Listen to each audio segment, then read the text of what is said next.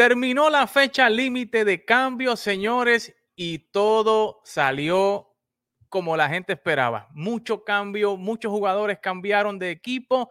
Los Yankees, San Diego, los Bravos de Atlanta, grandes ganadores de aquí, Boston y otros equipos, no sé, como que no salieron tan ganadores como se esperaba, pero hoy tenemos un gran programa y nos acompaña el Hall of Famer de Puerto Rico, Carlos Baerga, para analizar todos los cambios acá en Fogueo Deportivo, esta noche en edición especial.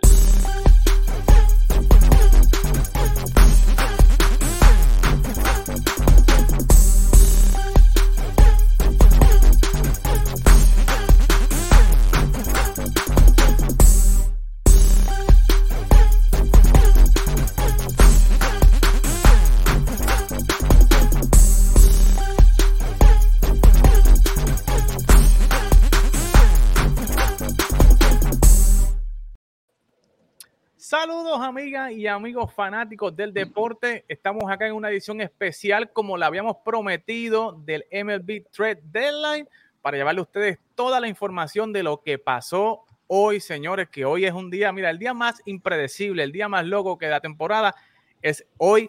Hoy le tocó el 2 de agosto y estamos aquí, mire, con un panel completo y con refuerzos, señores. Y está con nosotros el gran Carlos Baelga. Carlos, bienvenido acá a Fuego Deportivo. ¿Cómo te encuentras? Saludos, muchachos, y saludos a toda la gente que está conectada con nosotros. Muchas bendiciones, contento de poder compartir con ustedes y hablar de lo que me, lo que me encanta del béisbol.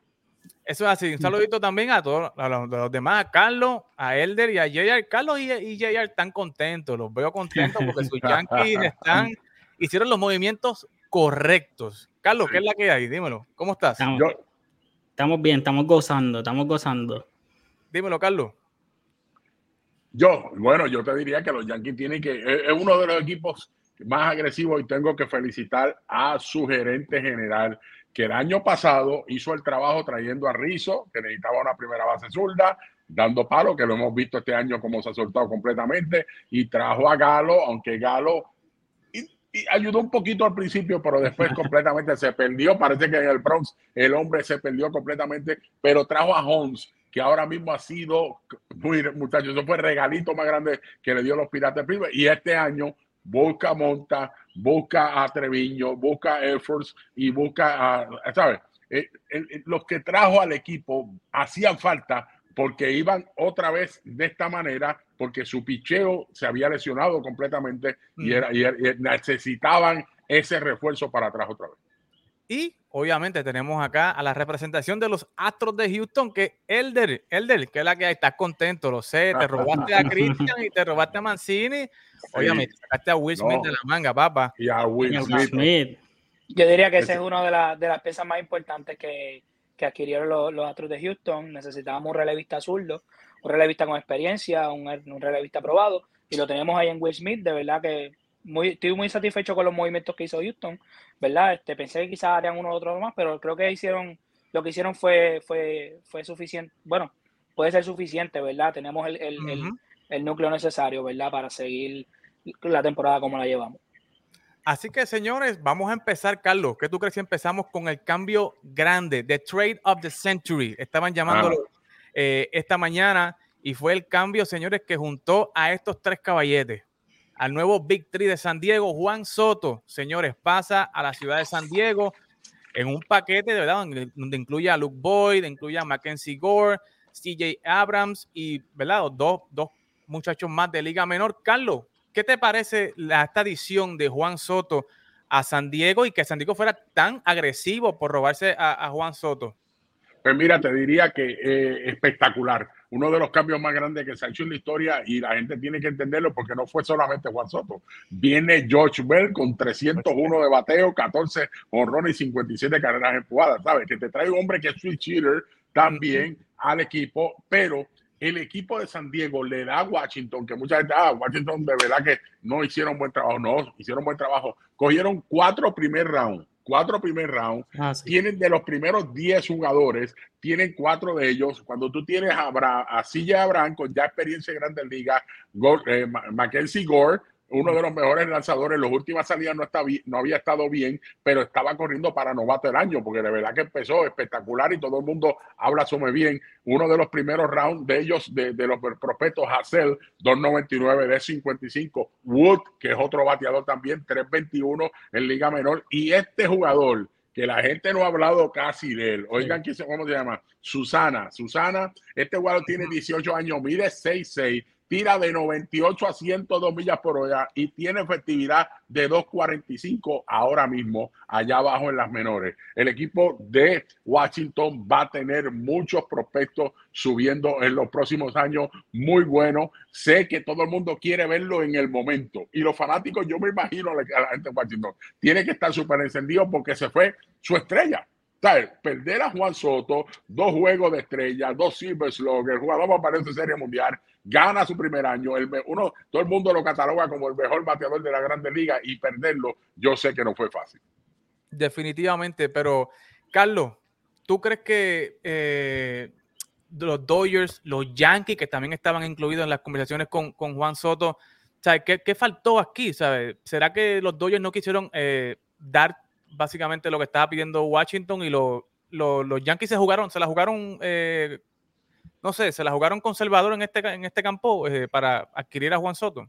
Yo entiendo que aquí había más prospectos que lo que le iba a dar los Yankees. Es lo que yo entiendo. Eh, los Yankees han tenido ese problema siempre. No sé por qué es. Oiga, porque si tú, da, si tú tienes el pelotero que va a dar dos años, va a estar contigo dos años, y después tú puedes cambiarlo, mire, tú haces el cambio que sea, porque ese pelotero te va a llevar a otro nivel, entiende, como equipo, es lo que yo pensaba. Ese, eh, eh, es, lo mismo que dije, San Luis estaba ofreciéndole también buenos peloteros, entiende, fuertemente, pero se deciden por el equipo de, por el equipo de, de San Diego porque tienes aquí a dos lanzadores buenos que va a ser para mañana.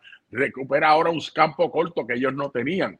Si Abraham ahora tiene un campo corto completo. A Hacer, a Ofir también, que ya está en AAA, que pudiera estar entrando.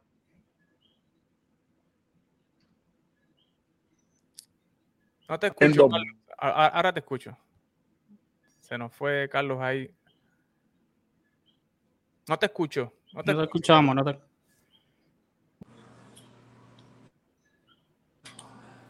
Estamos en vivo, señores. Pero, ¿me escuchan ahora? Te escucho ahora, te escucho ahora. ¿Me escuchan? Sí, ahora sí.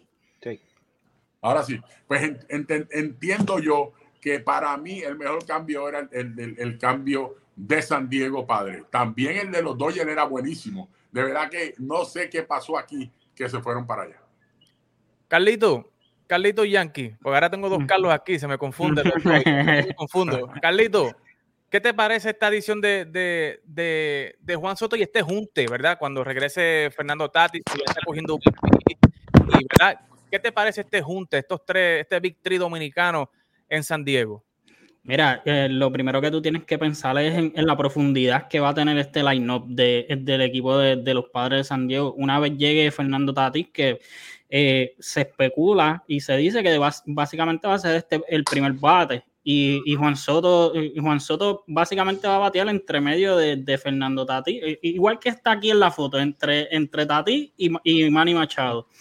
Hmm. Y, de verdad que, oye, y lo que Valga menciona de, de Josh Bell, es, un bateador switch hitter para el medio del line-up que está teniendo una gran temporada. Yo creo que ese fue, e, ese fue la, como que la cherry de, de este cambio porque entonces, este, wow, eh, y eh, es, la profundidad. Luego después traen a Brandon Drury también en, oh, otro, cambio, eh, en, otro, en otro cambio que, oye, está teniendo la temporada de su vida y, él firmó un contrato de liga menor con, con, Cincinnati para empezar el año. O sea que, lo que lo que hicieron los padres, ayer trajeron, trajeron a Josh Hader, eh, para, para, encargarse de, de, taponeros. Yo creo que, que pues, eh, por mucho los padres fueron los grandes ganadores en, en, este cambio. Y acá en el, en el lado de Washington, como bien mencionaba Elga, yo escuché a Mike Rizzo, que, que el general manager, que el, el muchacho que, que, él menciona de, de, apellido Susana, que es el, el, que más ellos ven con upside y fue la ficha que básicamente culminó el cambio. O sea, si que, que eh, me tienes que dar a este prospecto, si no, no, va a haber el cambio. Definitivo, definitivo. Eh, Carlos, una pregunta aquí que tiene Joan Manuel.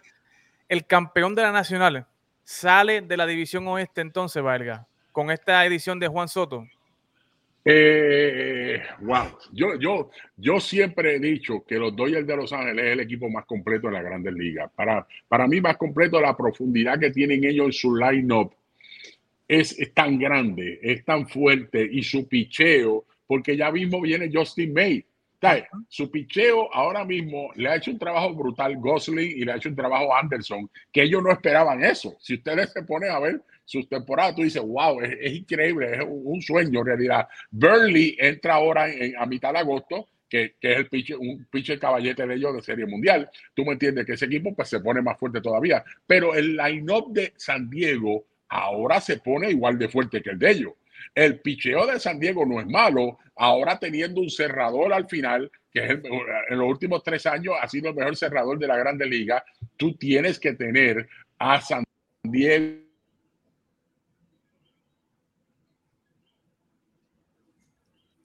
Se nos fue el audio nuevamente, Carlos.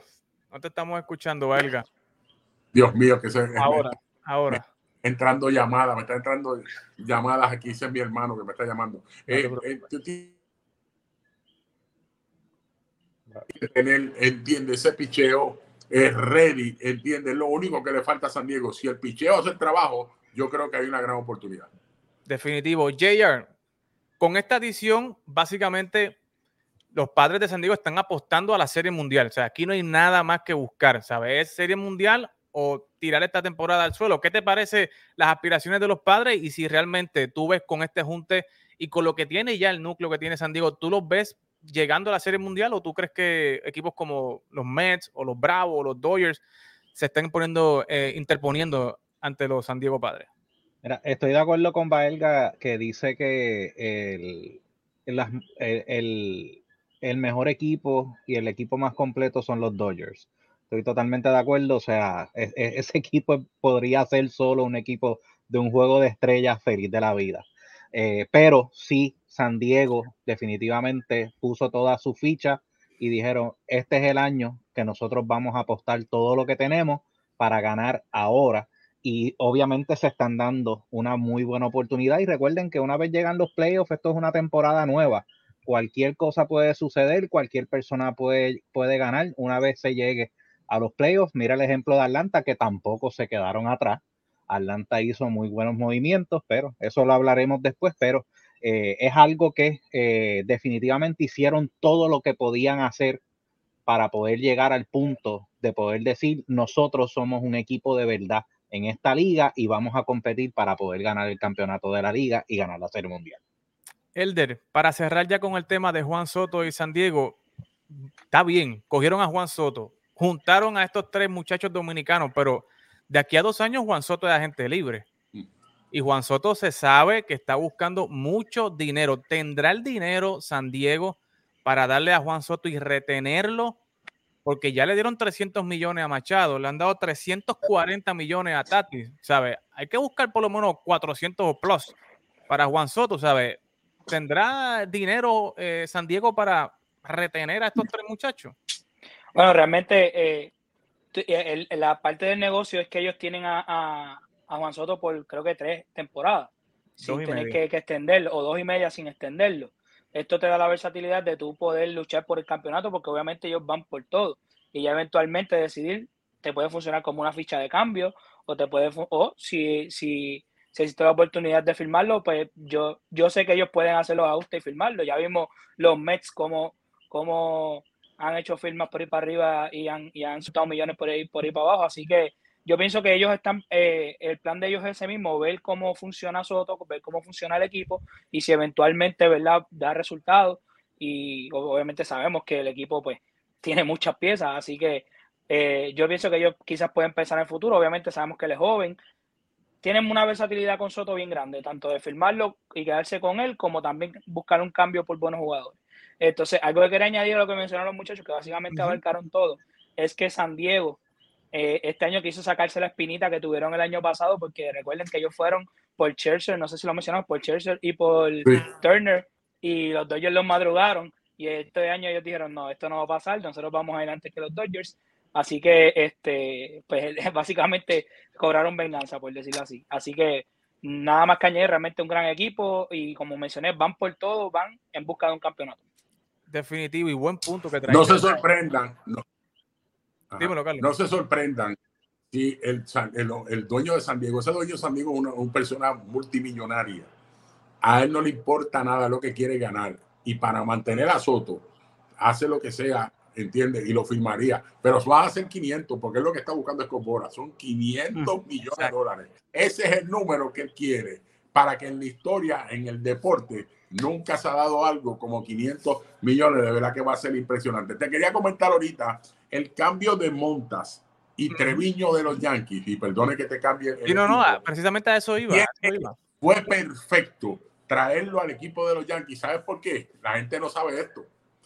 Ve los números de que tiene eh, eh, eh, Montas contra el equipo de Houston, que ahora mismo es el enemigo más grande que ellos tendrían si entraran a un playoff, si empezaran hoy el playoff. 6 y 2, 2.32 de efectividad y Treviño le ha salvado los últimos cinco juegos al equipo contra el equipo de Houston. ¿Sabes? Tú estás trayendo peloteros que pueden lanzarle al equipo de Houston y usted sabe que los Yankees ahora mismo van a entrar, ya ese equipo entra, pero a la vez que se enfrente con Houston hemos visto que Houston los ha dominado desde 2017 de una manera increíble y eso yo creo que fue un, punto grande, aunque yo sé que ellos querían coger a Castillo, pero Montas yo creo que trae un lanzador de primera como iniciador, aunque tenemos una pregunta en el día de hoy, no sé si ustedes la tienen. Salieron de Montgomery por Bader, que cayó perfecto Bader. Yo creo que Bader ahora de centrofield me encanta porque trae un corredor que los Yankees, eso de, de base en base, me cansaba completamente. Y ahora tiene un hombre que roba base y trae un guante de oro. Perfecto. Pero saliste de un... Yo pensé, sinceramente, yo no sé si ustedes lo pensaron, a que los Yankees sorprenden a todo el mundo con Carlos Rodón. Yo, pues pensé, sí, o, Pablo López, que al último se, se, decía que estaban en las conversaciones con Miami con Pablo López, pero no entendí ah, ese cambio, ¿verdad? Que, sacar a Montgomery. no, quisieron, no quisieron dar a Gleyber. Exacto. Eso fue lo que pasó. Exacto. Y un zurdo siempre es importante en unos playoffs, ¿verdad? Un zurdo siempre es importante. Pero, Carlos, vamos a preguntar a los yanquitas. Carlos, ¿qué te pareció la llegada de Frankie Montas de Treviño al equipo de los Yankees? Como dice eh, Carlos, y lo estábamos hablando la semana pasada, Elder y nosotros, ¿verdad? Que los Yankees fueron a buscar, estaban concentrados en su enemigo principal, que es Houston. Pues, ¿qué hicieron? Buscaron en su misma división de Houston a los mejores lanzadores que le lanzan a Houston y los trajeron a su equipo, como trajo, como dijo Valga. ¿Qué te parece las adiciones de Montas y Treviño, Carlos?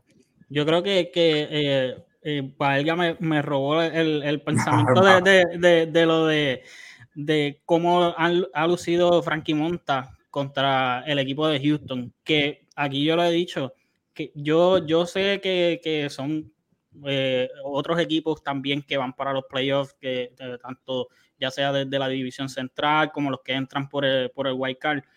Pero aquí todos sabemos de que los dos mejores equipos de la Liga Americana se, llaman los Astros de Houston y los Yankees de Nueva York.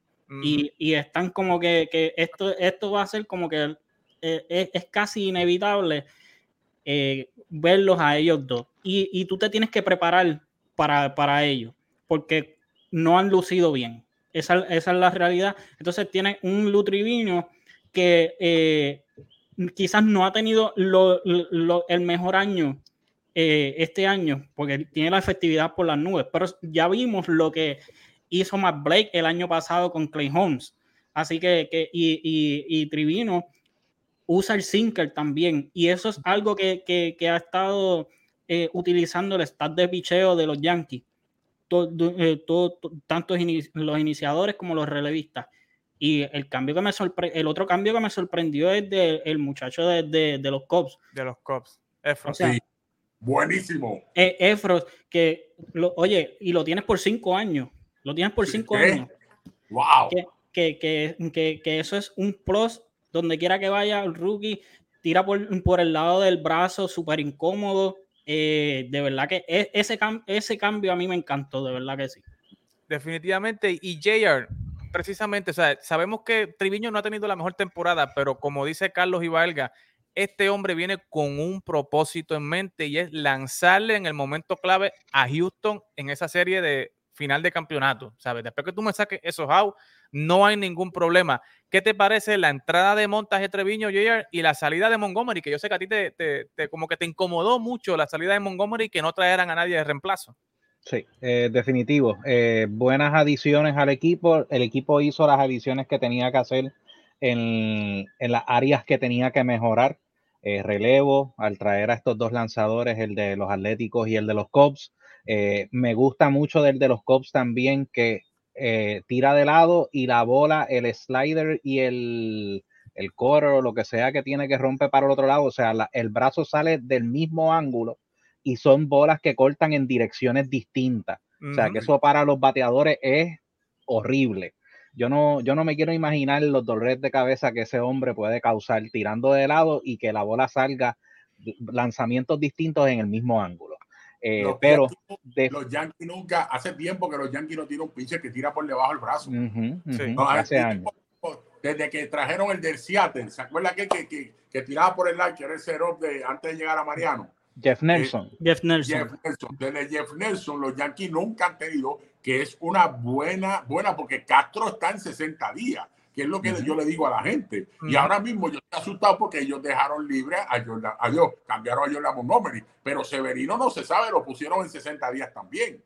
que hay dos cuestiones mal. Pierdes a Michael King, que estaba nasty. Oiga, dicho por todos los peloteros, el pitcher más nasty que estaba en ese bullpen era Michael King. O sea, perderlo, este muchacho Erfurt vino como anillo al dedo para el equipo de los Yankees de Definitivo algo más que Y yo para terminar lo de Montgomery, pues, ¿qué puedo decir? Eh, lo cambiaron, lo cambiaron por una persona que en estos momentos está lastimado. Ellos dijeron que va a ser several weeks, o sea, varias semanas antes de que lo, de que lo vean jugar.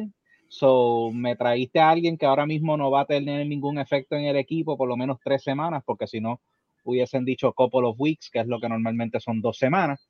Pero, eh, pues, ¿qué te puedo decir? Así es que brega nuestro gerente general. So, veremos a ver si paga o no paga el cambio. JR, definitivamente con ese asterisco de Montgomery, los demás cambios fueron los cambios necesarios. definitivo. Los cambios correctos para el equipo de los Yankees. Definitivo. Y, obviamente que salieron de galo. Claro. Gracias, gracias a Dios. Ese fue como salir de Gary Sánchez. Sí, pero oye, pero el, gerente general esperó hasta las 3 de la tarde, o sea, me hizo sudar hasta el último día para salir de ese hombre. Mira, yo le voy a decir algo a ustedes, y perdone que me lo interrumpa. No, no. Yo te la atrevo a apostar que Scott Bora le lloró a los Yankees y le lloró a los Dodgers. Miren, vamos a hacer este cambio. Ese muchacho está tan mal psicológicamente que no se atrevía ni salir de la casa.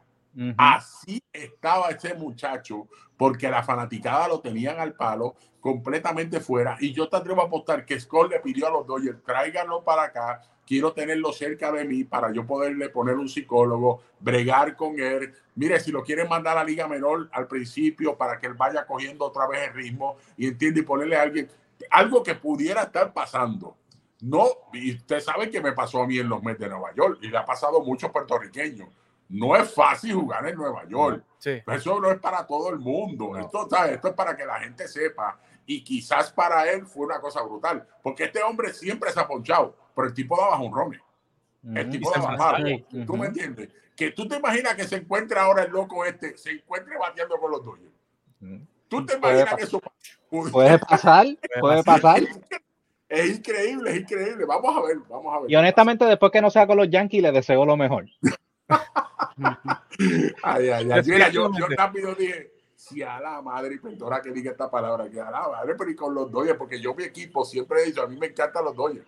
Y yo digo que los Dodgers van para la Serie Mundial otra vez porque un equipo completo, no es porque me guste, pero, pero y que caiga que los Dodgers, un equipo que tiene un line tan brutal como ese. Ay, Dios mío, por favor. Hay que ver qué pueden hacer los Dodgers con él, porque realmente los Dodgers no se van a arriesgar a coger a Galo para sentarlo allí y hacer nada, ¿verdad? Yo creo que los Galos puede tener algún rol en específico con este equipo y, puede ser Dave Roberts con su psicología, ¿verdad?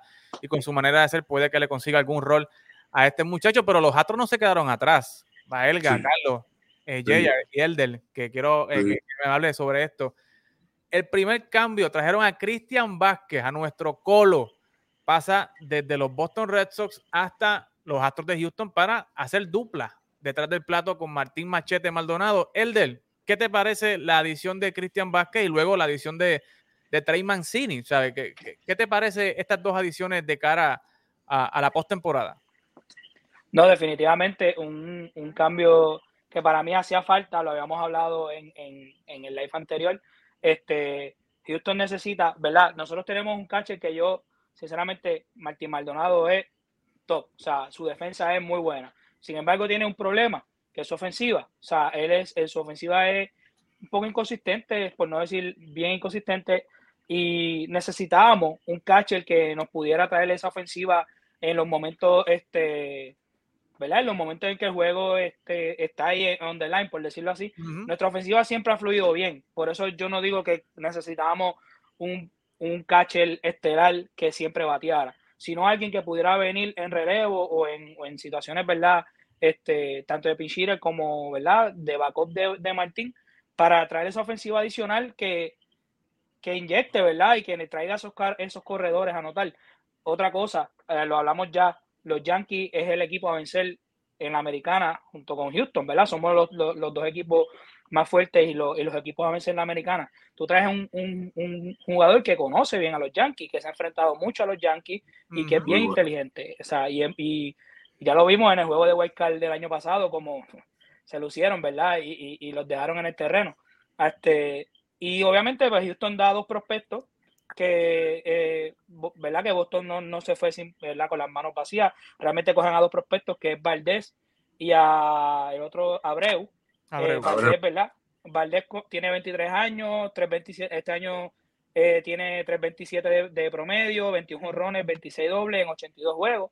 Eh, él, por, sobre eso, el Cabrera y por lo más que menciona es que él es este, un jugador sumamente ofensivo. Este, y, y, realmente, pues, es el prospecto número 12, según este Béisbol América. Por, sí. por su parte, Will Abreu, ¿verdad? Eh, eh, también 23 añitos, eh, esta temporada 249, con 23 bases robadas en 89 juegos. Eh, mm. Que él también es, es outfielder y se, se, dice que tiene un buen brazo. Así que, este, que realmente, pues, Boston pensando en su futuro, en desarrollar, son prospectos que, ¿verdad? Yo entiendo que en un par de añitos pueden desarrollar y subirlos eventualmente y más este año que Boston se ha visto obligado a tener que subir de sus prospectos uh -huh. por las lesiones que han tenido. Este, ayudan a, ¿verdad? A, a, a, trabajar en esa finca. Así que muy buen cambio y entiendo que Cristian es una gran adición, nos va a dar ese bus ofensivo y seguimos teniendo buena receptoría y sobre todo boricua, que es lo más bonito y lo más importante. Yo le voy a decir para, por último, porque tengo que entrar a otro live, he okay. estado ya en dos lives el día de hoy y ahorita voy a estar y de verdad que es un honor estar con ustedes pero ese cambio de Houston lo que trae son veteranos, uh -huh. como hizo el equipo de, de, los Mets de Nueva York. Trajo dos bates veteranos para traerlo del banco y tenerlo para los playoffs. Es lo que está trayendo con Cristian, que ahora le pueden dar más día libre a Machete Maldonado para que pueda descansar. Porque, oiga, estaba jugando casi todos los juegos, no confiaban en el requisito que tenían. Cristian ahora pueden ellos hacer un pinchire, como dijo ahorita nuestro hermano, pues la séptima entrada por machete con gente en base y pueden traer a Cristian o un bateador zurdo. Y eso, Cristian, pues lo puede ayudar todo eso. Trey Mancini te puede ayudar en el outfield, primera base y de DH contra zurdo también. Entiende que trae una profundidad y traer a Wilson, el zurdo que no ha tenido Houston en todo el año que sí. no lo ha necesitado porque los derechos de su trabajo, pero tú sabes que en los playoffs es otra cosa. Y tú necesitas un zurdo con experiencia de serie mundial, que es mejor que traer a Smith a ese, a ese núcleo de Houston, que para mí es uno de los equipos más completos y para mí van a estar luchando con el equipo de los Yankees para ir a la serie mundial. Esos son los dos equipos. Valga, antes que te vayas, desde tu perspectiva, ¿qué hizo Boston? ¿Qué, ¿Cuál fue la estrategia de Boston? Que todo el mundo ha tratado de, de, de descifrar qué hizo Boston, estaba vendiendo y comprando, pero realmente nadie entendió lo que hizo Boston. ¿Para qué dirección? ¿Cuál es el norte de Boston según tu perspectiva, Valga? Sinceramente, yo no entiendo. Yo creo que la, el gerente más malo que hay en la Grandes Ligas es el de Boston, sinceramente. Este cambio cae, esto fue de chiripa, porque eh, Hosner le dijo que no a los Nationals Y fue regalado. ¿Ah? ¿Cómo? Y es regalado porque San Diego le va a pagar todo el, todo el contrato. Todo, va a pagar todo y le dan dos peloteros más, que es lo más grande a Boston. Dos peloteros de liga menor más, que es una cosa increíble, para que usted vea lo grande que fue este cambio. De verdad, sinceramente, el, el, el mire, mire los peloteros que trae el equipo de, de, de, Boston. Mire lo que había firmado antes de, de José Michael, Almonte, a Peraza, Dani Santana y Tommy Fan. ¿Quiénes son esos peloteros? ¿Sabes? Cuando tú estás hablando de, de, poder ayudar al equipo, como ha hablado Blon en los últimos días, en la conferencia de prensa, nosotros vamos a competir para ir a los playoffs. ¿De verdad tú piensas competir con estos peloteros? Y con todas las lesiones que tú tienes en tu equipo, tú tenías que traer dos peloteros de upgrade para eso. Hosner le cae como anillo al dedo y si tú viste, no cambiaron a JD porque ahora tienen por fin una primera base que no es, no es un bateador de jonrones, pero te trae una presencia que es importante en el equipo y mantener a JD, el equipo completo, tú nunca sabes lo que puede ocurrir porque ya le están llegando los pitches. Ya Huaca entra esta semana, también entra Gil, ¿sabes? Que ya el equipo está listo. Sí, lo de Quique Hernández va a durar un poco. Y entiendo que lo de Quique, eh, que es lo que le ha, hecho falta también al equipo. Oiga, y Trevor Story, se le dieron un montón de chavos, ya va para mes y medio fuera. ¿Sabes? De verdad, sinceramente, tú no puedes ganar. Mucha gente está diciendo que Alex Cora puede perder su trabajo. Yo digo, con todas las, si los Yankees tuvieran cuatro de sus iniciadores sin lanzarle por un mes, ¿tú crees que estuvieran donde están? No. No. Y sin Stanton y quizás vamos un Gleyber Torres. Mira, oye, no es fácil tú perder todos esos peloteros. Hoy es que viene a entrar Devers a jugar después de un mes. Tú me entiendes que no es fácil. Nada, yo creo que eh, Boston, el, el, gerente de Boston es el gerente más malo que yo he visto en este, en esto de cambio con el equipo. Gracias, Valga. Ah, fuiste mi voz y mi opinión en este live, así que esa mi opinión, esa era mi opinión. Gracias, mi gente. Para mí un honor. Cuando me necesiten, siempre estamos aquí. Los felicito por el gran trabajo que hace. Y le digo a la gente que lo sigan siempre. Y, yo siempre estoy por las noches. Toda la noche estoy a las 10 de la noche. Me gustan los deportes. Y Barry y sus amigos, cuando quieran estar, pues pueden estar con nosotros en Instagram. Dios me los bendiga. Los invitamos a todos a que le den sintonía a Carlos Vega, que está con grandes invitados todas las noches. Así que esto es para compartir, Carlos, y esta es tu casa también. Estás Deporte es tu casa y cuando lo necesites estamos acá y tenemos una cita pendiente para el clásico, para hablar del clásico y lo que está pasando con Puerto Rico. Así que eso lo dejamos para después. Sí, sí, sí, sí, hoy es cambio, pero lo hacemos, lo hacemos. Para mí será bueno. Gracias, Carlos. Gracias, Carlos. Gracias. Y seguimos acá con nosotros, acá en acá en Fogueo. Gracias a Carlos por estar con nosotros. No se vaya, no se desconecte porque todavía tenemos mucho, mucho de qué hablar. Y vamos, ya que hablamos de Boston, yo no voy a poner al enemigo a hablar de mi equipo. Así que Carlos y Jaya se quedaron con la ganas de hablar del equipo de Boston. Prohibido hablar. Yo tenía que, quería servir con la cuchara grande. Nada, yo no que yo iba a despotricar, pero dejé que Valga lo hiciera por mí, así que Nada, están pidiendo que hablen de los Mets. Vamos a hablar, Omar Salgado está pidiendo, ¿verdad? Que hablen de los Mets. Oye, eh, antes de brincar allá, Eddie, rapidito. A mí lo más que me sorprendió de Boston es que Boston se comportó como si ellos no tuvieran oportunidad. Ellos solamente están tres juegos y medio atrás del Card. O sea, que ellos pudieron haber tenido, y más aún, los mismos Orioles que también me sorprendieron que dijeron como si tuvieran la temporada perdida. Y ellos tenían hasta más oportunidades que Boston, por decirlo de esa manera y sin embargo ellos dieron a Mancini, dieron a López, dieron a todo el mundo como si estuvieran, ¿verdad? Este, bien atrás y están ahí cerca de, ese tercer spot de Wildcard, así que... Yo creo que, los Orioles eh, pueden darse el lujo de tener a Mancini porque tienen a un Moncastle que todavía que está ahí, que fue tuvo una buena temporada de rookie. Jorge López, pues se sabe que no necesariamente estaba en los planes a futuro de los Orioles. Ellos tienen otros lanzadores en, en Liga Menor, pero realmente Boston, o sea, yo no sé qué estaba pensando, o sea, no sé cuál es el plan de ruta de este equipo. O sea, Shane Bloom, o sea, te lo digo, me lo vendieron como si fuera una mente maestra y en este tres deadline se colgó. Mejor si hubiese quedado callado y no hubiese dicho nada y hacía estos cambios y se acabó. Pero, señores, ¿sabe? Está, está sintiendo la presión de la fanaticada. Lleva dos, lleva dos trade deadline que, que, malísimo, cuelga. malísimo, malísimo, malísimo. Pero Señores, vamos a hablar de los Mets. Los Mets también se esperaba mucho de este, de este equipo, ¿verdad? Se hablaba de Wilson Contreras, se hablaba de JD Martínez, el propio Cristian Vázquez, se hablaba de Juan Soto, señores, y terminaron con, o sea, no es que terminaron mal, pero terminaron con Michael Gibbons y terminaron con, unos jugadores que realmente Brian Ruff, salieron de JD Davis, eh, trajeron a Tyler Nyquin de los Cincinnati Reds, o sea, pero realmente estos no son los, jugadores que esperaba la fanática de los Mets de impacto para llegar a este eh, y tratar de, desapalatearse a los Bravos de Atlanta que le están respirando en la nuca. Carlos, ¿qué te parecieron los movimientos de los Mets? se quedaron cortos para mí, para yo esperaba más de, los Mets. Sinceramente, yo esperaba más, más movimiento y más movimientos de impacto como tal. Yo creo que, que el mejor cambio de todos estos que, para mí, que ellos lograron hacer fue el de traer a Michael Givens. Michael Givens le, da otro brazo en ese bullpen, eh, eh, le da profundidad.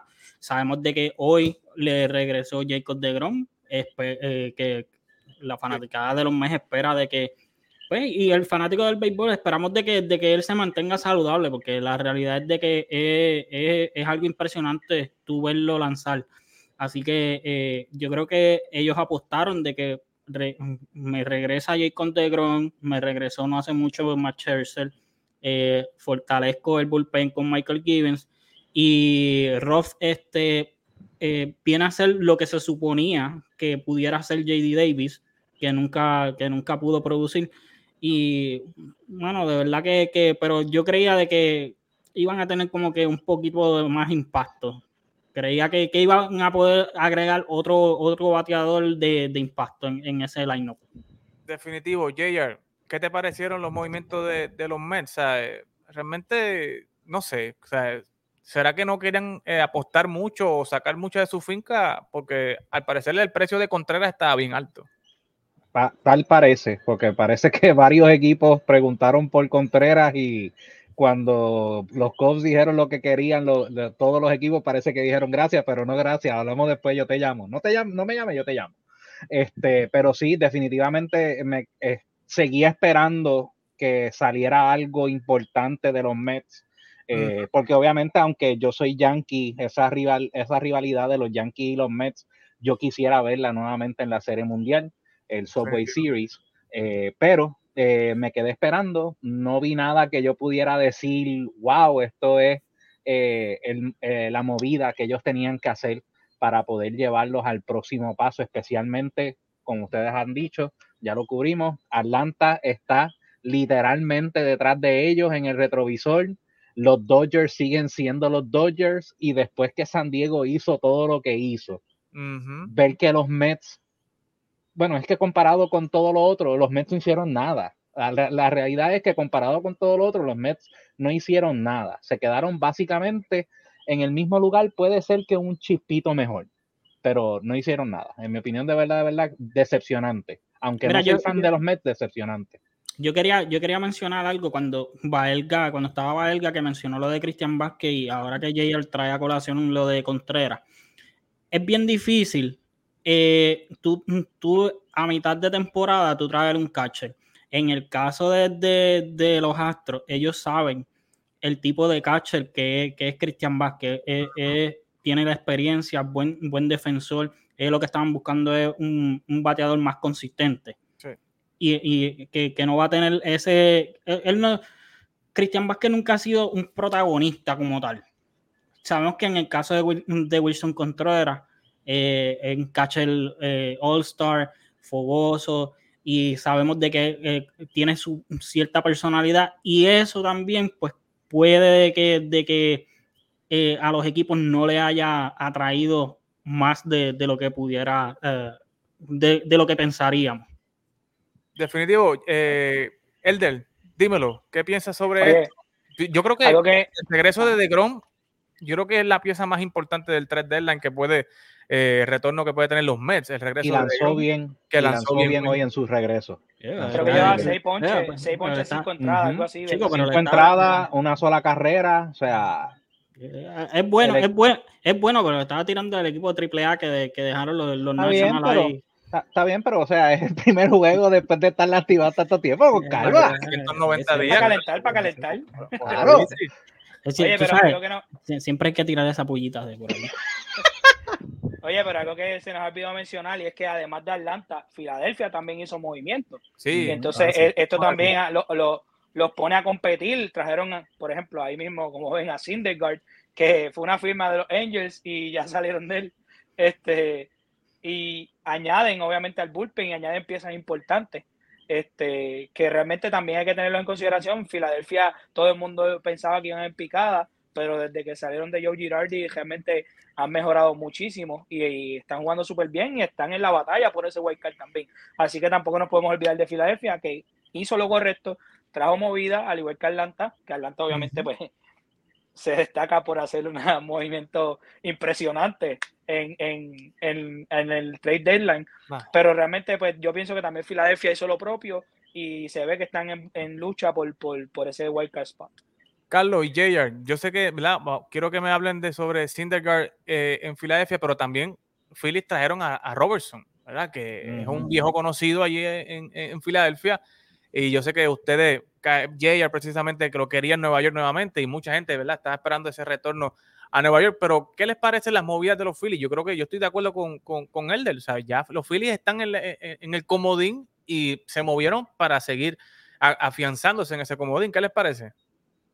Sí, eh, yo creo que, que Sindergaard, yo creo que ya no es el lanzador este que, que, eh, que tiraba 100 millas, tenía un montón de ponches. Pero aún así, o sea, él no ha tenido, bueno, con ese equipo de los Angels, eh, eh, aún así tiene una efectividad de 3.83, que no es que no es tan mala. La realidad es que no es tan mala. Y, los Phillies lo que necesitan es que él sea consistente. Eh, lo otro es de que también por ahí viene en camino también Bryce Harper. ellos, ellos han hecho todo, todo este empuje para, para el White Card sin tener a Bryce Harper. Así que, y que lo mismo pasa en el caso de Atlanta, que ellos han hecho todo, todo, este empuje sin tener a Ozzy Alvis. Que eh, eso es una pieza que, también le llega a, los Bravos de Atlanta. Así que, y, oye, los Phillies, eh, muy buenos movimientos. David Robertson también eh, fortalece ese bullpen que siempre ha sido un talón de Aquiles del equipo de, Filadelfia. Le añadieron también un, un outfielder, no me acuerdo cuál fue, pero no, no, mala mía, que estaba diciendo que añadieron un outfielder, no me acuerdo quién Brandon Marsh. Ah, Brandon, Marsh. Brandon Marsh, que es el de, los Angels también, exacto. Sí. J.R., ¿qué te parece los Phillies? Pues definitivo, eh, hicieron movidas muy buenas. Eso de Robertson me dolió y sabe que lo estamos hablando en el chat. Me dolió mucho. Yo quería, especialmente con la efectividad que estaba viendo a Robertson lanzar este año, me hubiese gustado verlo en, en Nueva York nuevamente. Eh, pero pues eh, así estas son las vueltas que da la vida.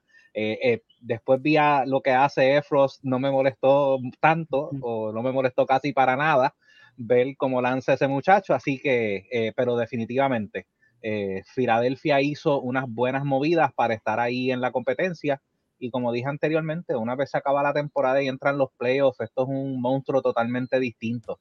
Ahí cualquiera puede ganar, tener suerte y cualquiera llega. Mira, yo tengo una pregunta para Eddie. Yo tengo una pregunta para Eddie con relación a Filadelfia. ¿Tú, no extrañas al, al GM de, Filadelfia?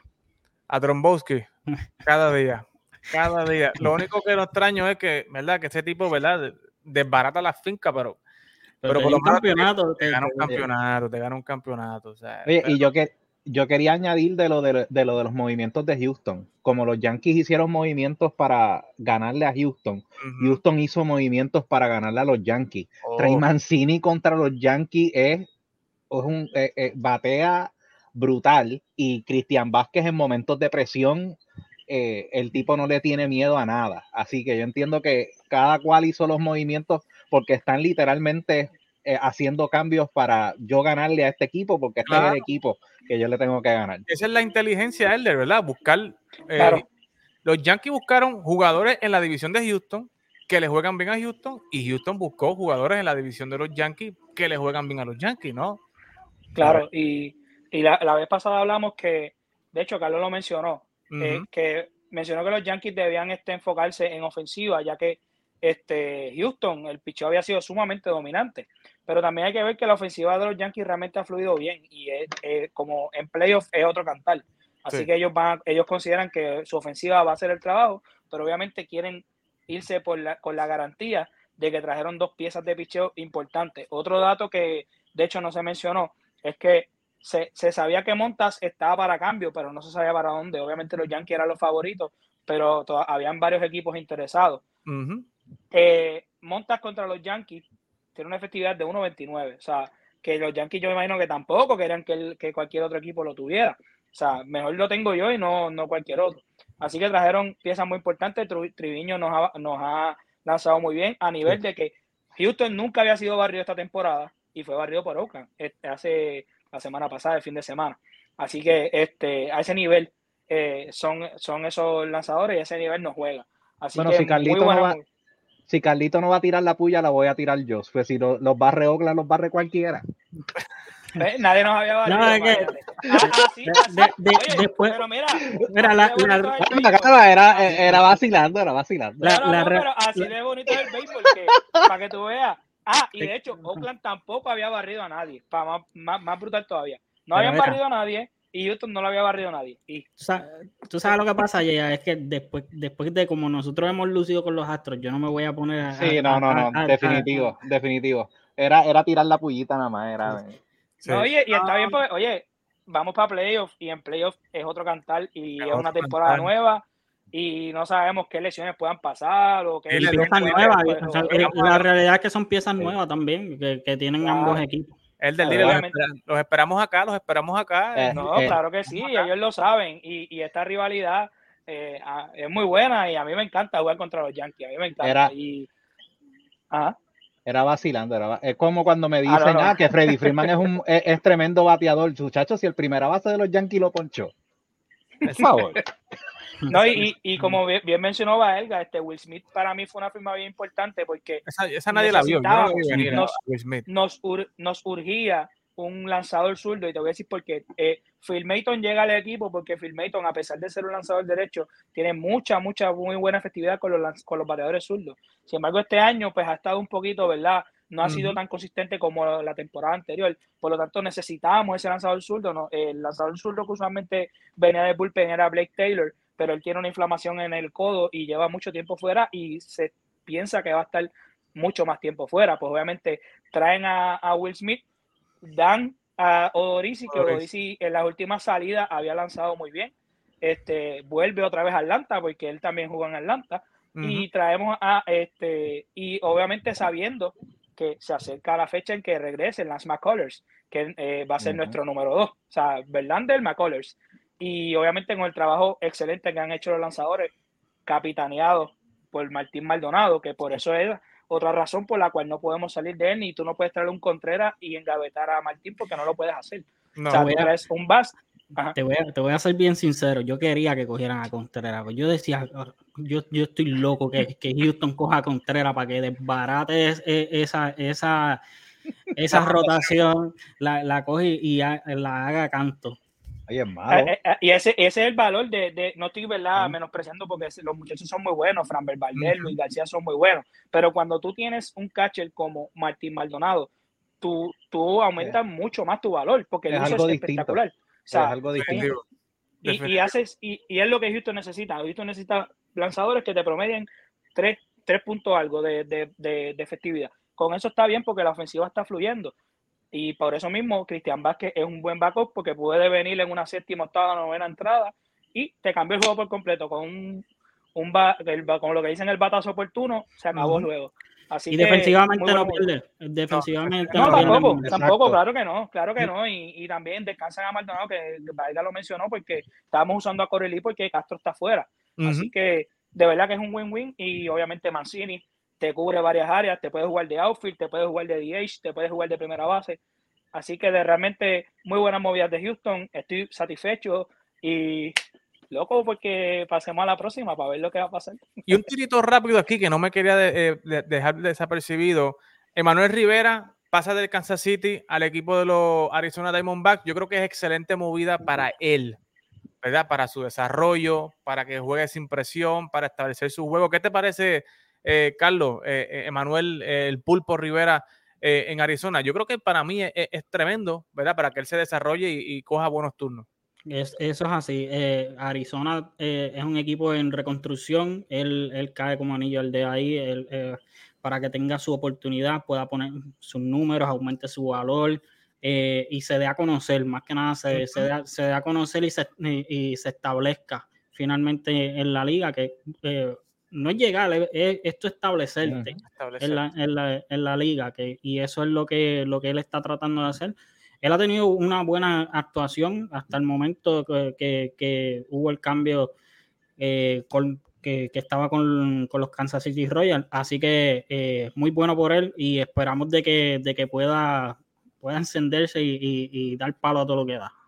Definitivo. JR, el equipo de los Twins yo creo que hizo las movidas correctas también. Trajo a Tommy Mail, trajo a Jorge López, eh, no sé a quién más, yo creo que trajo a alguien más, no recuerdo. Eh, Michael Fulmer, Michael Fulmer también.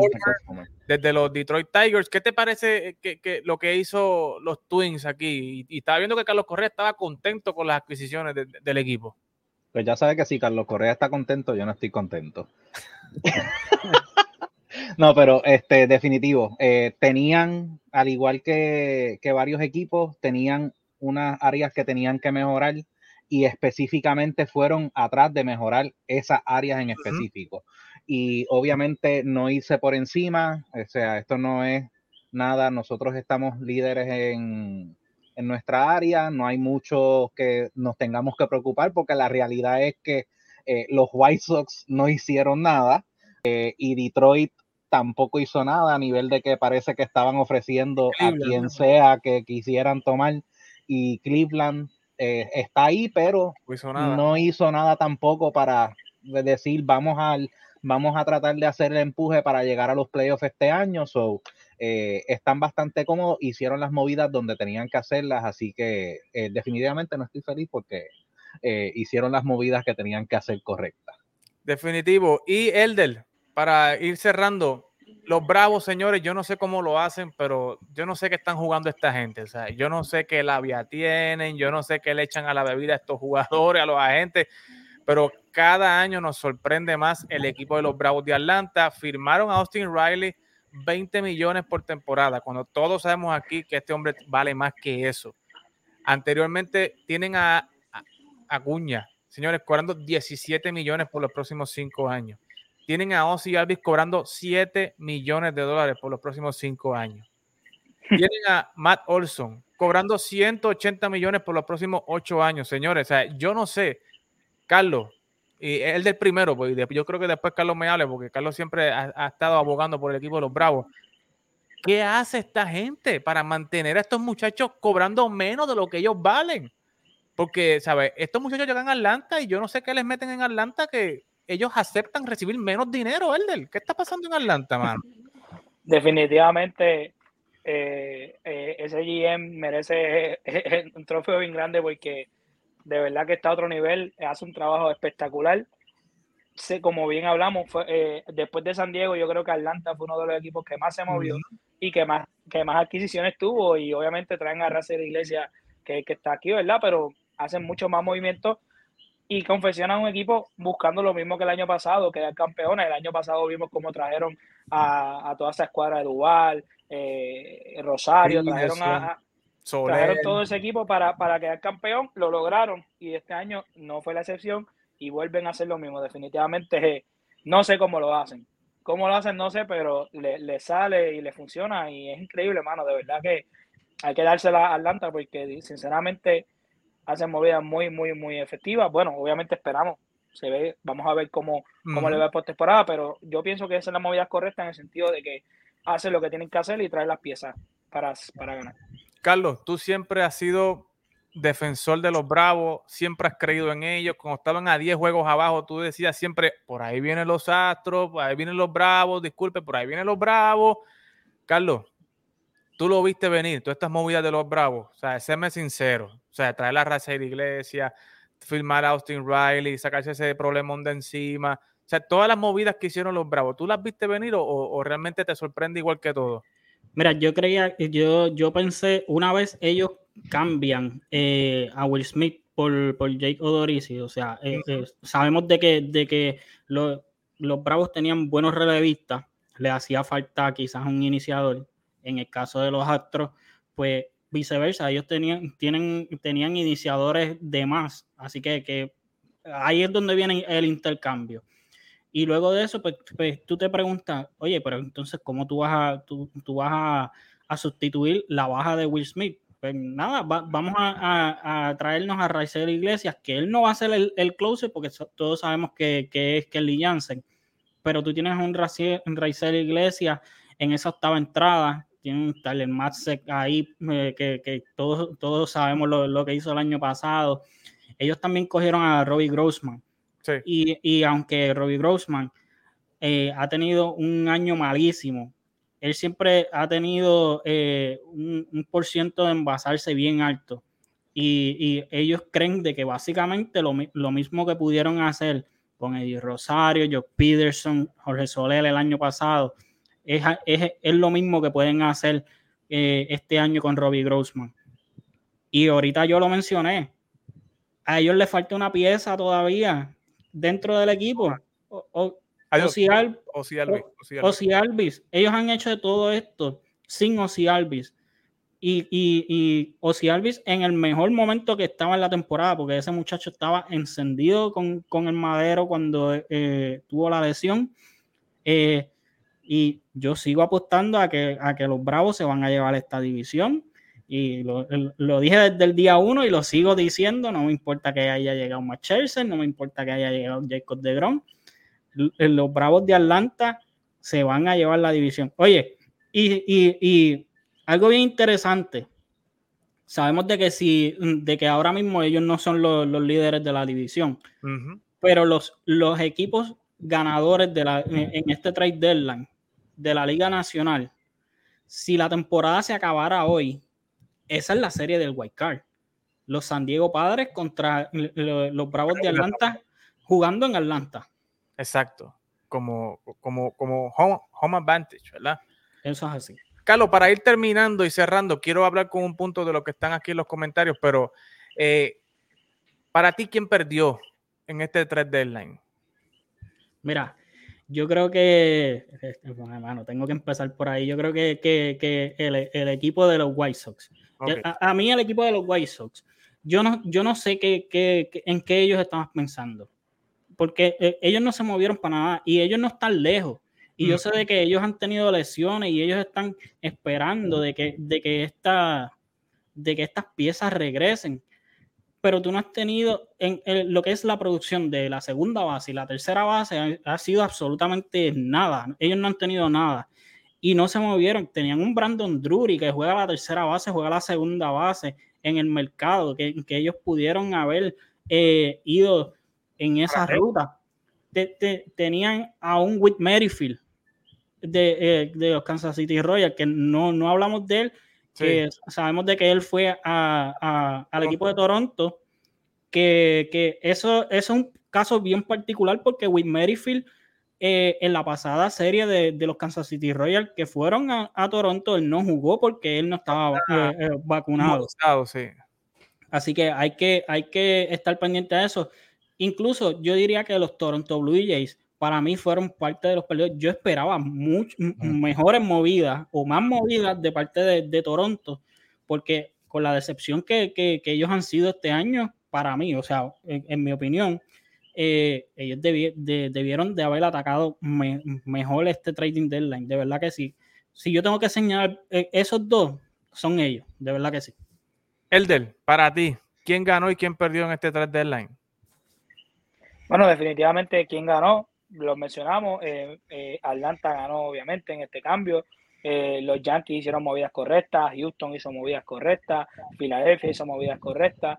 Este, se nos ha olvidado también un equipo que no lo hemos mencionado, Seattle, se robó al mejor lanzador que había disponible, que es Castillo, y ¿verdad? haciendo ese pushing también por la, quién sabe si la división, aunque están 12 juegos atrás, pero también puede luchar por ese wildcard spot, así que hicieron buenos cambios si yo diría que de perder, me voy con la misma división de Carlos. Yo pienso que Cleveland no se movió lo suficiente, a pesar de que quizás tiene un núcleo bastante joven fuera de Ramírez y Fran Mil Reyes, que son los dos creo que más experimentados. Los demás son jugadores de apenas uno o dos años de experiencia. Pero yo pensaba que ellos iban a ir quizás tras un Contreras que le llena esa posición de catcher y les aporta muchísimo ahí es que yo vi lo caro que está este Contreras, porque como mencionó ahorita ayer, nadie pudo este, quedarse con él, así que parece que los Cops pidieron mucho. Eh, fue un equipo que me sorprendió que no hizo mucho. Este, Y lo que mencioné ahorita de Boston, aunque Boston tampoco se puede juzgar mucho porque tienen demasiadas lesiones, tienen muchos jugadores fuera que realmente pues eh, eh, ha sido más mala suerte que nada, pero pensé que quizás iban a hacer algunos movimientos adicionales a lo que hicieron. Nada, ellos sabrán por qué lo hicieron, pero para mí, el más que me sorprendió fue Cleveland. Pensé que iban a, hacer más. yo tengo, yo tengo un equipo, pero yo creo que, que, que, se me quedó, pero yo creo que JR hable por si acaso él lo tiene. Mira, yo iba a decir Cleveland también, este, y estoy tratando de pensar en algún otro equipo que pudo haber hecho movida. Y yo declaro Cleveland porque Cleveland está ahí. Y el ver que no hizo nada, pues de verdad, de verdad, en mi opinión, eso es, perdiste la oportunidad. Eh, el Detroit era el otro que estaba pensando, honestamente, Carlos, tira el tuyo porque de verdad... Mira, yo, te, voy a decir un, equipo que a mí me sorprendió tanto con el cambio que, hicieron, y son los Milwaukee Brewers yo no entiendo, todavía es que yo no, no entiendo cómo ellos salieron de Josh Hader. Oye, no es que Josh Hader es agente libre tampoco a, final de año. O sea, e, es, es, es un, pitcher que le queda temporada y media todavía en, su contrato y, y, tú estás primero en la división. ¿Cómo tú vas a salir de, de, del mejor closer de, de la Liga Nacional que durante todos estos años Oye, eh, le hicieron la, pregunta a Devin Williams y la cara de Devin Williams valió un millón porque eh, él, estaba tan y tan sorprendido y él no sabía ni, ni, en qué dirección iba. Eh, me sorprendió mucho. Yo creía que en el caso de Milwaukee ellos incluso iban a añadir un bateador adicional. Pero entonces tú le restras, no traes, para mí ellos no, no trajeron un bate adicional y tú le restaste al closer. Entonces, ¿qué estamos haciendo? Bueno, yo escuché unos análisis acá en MLB Network que decían que, eh, ¿sabes? Milwaukee quería darle la posición a Devin Williams de closer, ¿verdad? Ellos querían darle esa, esa, esa, posición a ellos porque Williams pues tiene más control, tiene más control sobre él y realmente ellos adquieren a Taylor Rogers, que es un closer igualmente zurdo, igual que Hater, y reciben otras piezas adicionales. ¿Sabes? Realmente la gente piensa que ellos están dando un pasito para atrás, pero yo realmente no lo veo así. Obviamente, Hader no es para nada equivalente a, ninguno de estos caballos, pero sabemos que Milwaukee no es un gran equipo que se destaque por dar mucho dinero, ¿verdad? No es un mercado grande, es un mercado mediano que tiene que eh, bregar bien con su con sus numeritos y, manejar bien su dinero y los peloteros que, tienen en, fila. Pero yo creo también que los Cardenales de San Luis perdieron en, esta, en este 3 deadline, ¿sabes? Se hablaba mucho de Sander Bogart, de Juan Soto, y no terminaron con nadie. Con Montgomery. Yo creo que, Montgomery. Pero, pero oye, no, Montgomery no es este gran pelotero que va a llevar a Mira, yo en el caso de, los Cardenales, yo no diría de que son, de que fueron perdedores. Tampoco diría que ellos se mantuvieron, ellos llenaron eh, huecos eh, que, tenían, quizás no con, no con jugadores eh, de un impacto eh, muy, muy grande. Yo creo que si tú comparas antes de hoy y después de los cambios que hicieron, el equipo para mí mejoró. O sea, ellos cogieron un José, un, José Quintana, un Jordan Montgomery, ellos que cogieron ciertas piezas que le hacían falta en, la rotación era un área de que ellos querían fortalecer, sí. Eh, no, no trajeron un Frankie Monta, no trajeron un Luis Castillo. Yo esperaba más, de, de, Pero por lo menos este, trajeron estas piezas, en el caso de Jordan Montgomery, que, que yo y, y, yo pues lo conocemos por, eh, por estar uh que un pitcher que quizás no te va a impresionar en nada cuando tú lo veas tirar, pero cuando veas los números van a estar ahí consistentes. En el caso de José Quintana, José Quintana ha tenido una gran temporada tirando con, los piratas de, Pittsburgh. O sea, eh, yo creo que, ellos, ellos se movieron. Para mí, me gustó más lo que, lo que hizo San Luis que lo que hizo eh, Milwaukee. Fueron movimientos de Oye, radar. Dime, Elder. Rapidito, eh, que Carlos mencionó a Toronto ahorita, aunque ellos no hicieron muchas movidas, yo pienso que hicieron una bien acertada que fue con Will Merrifield. Este, cuando yo veo a, cuando Houston jugaba contra Kansas City, el jugador que siempre me, preocupaba cuando iba al turno a batear era él. Es un jugador sumamente rápido, eh, juega a cualquier posición, excepto pitcher y catcher, te lo puedes poner en, cualquier, en cualquiera de las bases, lo puedes poner en, los, en los files, que yo pienso que este fue una buena movida, quizás no es lo que va a resolver problemas de Toronto, pero siento, para mí fue una buena movida y traen un jugador que sé que les va a ayudar. Pero yo esperaba un lanzador, de verdad. De Toronto yo esperaba un lanzador, o sea, tú tienes que hacer algo con esa rotación. Estaba, estaba Rodón, estaba este, hasta el último momento que no se dijo que los Marlins querían salir de, Pablo López. de, Pablo López, estuvo disponible, estuvo Castillo, estuvo el mismo que cogieron los Yankees, Frankie Montas, o sea, no hiciste nada para mejorar una rotación que se vea a leguas que tienes que hacer algo. oye, no hiciste nada. Un, un, y un bateador zurdo. Yo creo que, que le, le, hacía falta también un bateador zurdo en el caso de Win Merrifield. Sí, Merrifield es rápido, eh, tiene, tiene buen contacto, pero volvemos a lo mismo. Traen otro derecho. Traen otro derecho y hacen unas semanas, ¿no? Cuando Kansas City fue a jugar a Toronto, él no, él fue uno de los jugadores que no jugó porque no estaban, no estaban vacunados. O sea, que, que, que ¿qué habrá detrás de esto? ¿Él se irá a vacunar y eso? Porque es, si no, si no, es así, en casa. Si, si, no es así, él no puede jugar en su propio, en, su propio estadio. Pero yo creo que, que, esto tuvo que haberse negociado, Carlos, porque se, negoció para Andrew Benintendi, se, se, tuvo que haber negociado para acá también, este, y yo creo que, nada, yo creo que se pudo haber inmunizado, igual que hizo Benintendi, para que pueda jugar y poder este, estar en ese spot.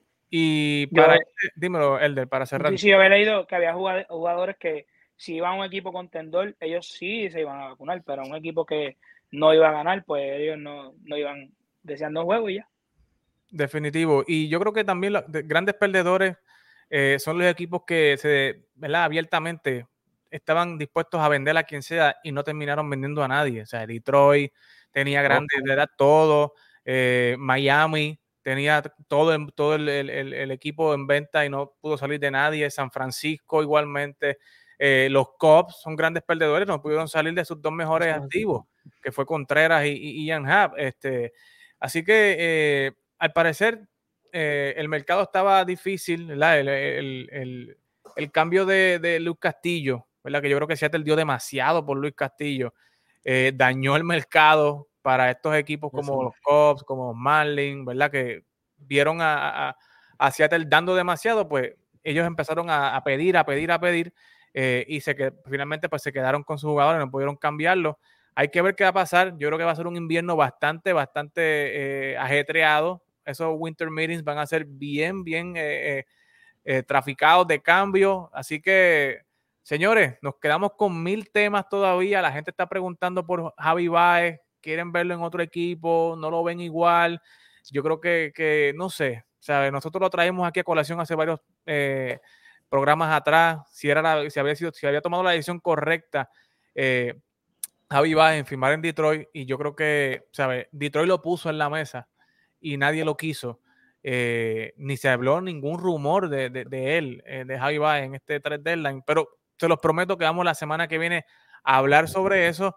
Y vamos a terminar con un solito a, Joey Casiano, que dice que siempre nos está viendo grabado, pero que hoy nos está viendo en vivo y que hoy tuvimos un gran programa. Así que, Joey, saludos, gracias por estar en sintonía y ayúdenos a regar la voz. Estamos todos los lunes a las 8 y 30 aquí hablando de lo que está pasando en el loco mundo del béisbol. Y, señores, me gusta lo que está pasando aquí. Se están alineando los planetas, porque, señores, vamos a ver una serie de Yankees y Houston y yo voy a estar allí. Yo se los prometo, se los prometo que voy a estar allí en vivo, llevándole a ustedes todas las entrevistas de los Yankees, de los Astros y antes de que llegue octubre voy a visitar a los Astros y voy a visitar a los Rangers para también traerles información de los puertorriqueños y de los latinos que están jugando y que están poniéndola en la China. Así que Carlos, JR, Eldel, gracias por estar disponible. Igualmente a Carlos Baelga, un abrazo. Muchas bendiciones para él también por estar con nosotros y a ustedes. No se despegue de TAP Deportes porque esto no está terminando, esto continúa. Esto fue otra edición de Fogueo Deportivo.